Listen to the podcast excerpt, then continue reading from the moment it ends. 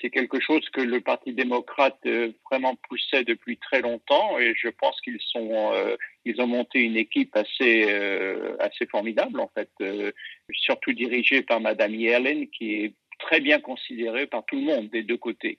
Donc elle a une très grande expérience et je pense qu'elle va en fait diriger un peu le le développement économique des États-Unis et on va voir comment ça va se passer, mais je pense que effectivement, elle aura beaucoup de succès à, obtenir ce qu'elle veut du Congrès des États-Unis parce qu'elle est bien perçue des deux parties.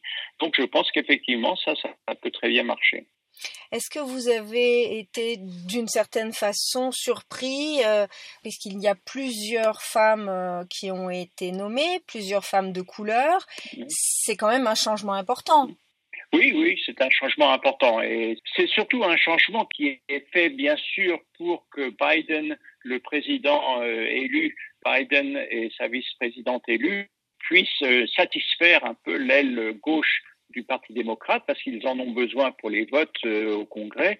Mais il ne faut pas se faire d'illusions. Le changement économique ne va pas vraiment être énorme parce que les, intérêts des États-Unis sont les mêmes un petit peu sous Trump que sous Biden. Donc, euh, tout ce qui concerne euh, les relations avec la Chine, les relations avec l'Europe et avec l'économie de l'Europe, ça va pas vraiment changer grand-chose. Ce qui va beaucoup changer, c'est le ton avec lequel c'est fait.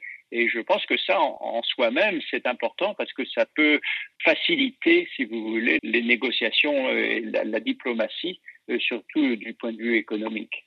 Quels sont les premiers défis qui attendent cette équipe de conseillers économiques selon vous?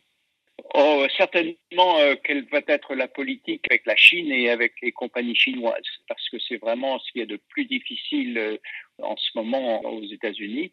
Le déficit commercial est encore énorme et euh, il va falloir qu'ils s'occupent de ça tout de suite. Il n'y a, pas vraiment et la Chine elle-même, je pense, veut que ce soit un, sujet qui soit vu tout de suite, qui soit mis vraiment euh, au devant de toutes les autres négociations possibles au point de vue international en tous les cas.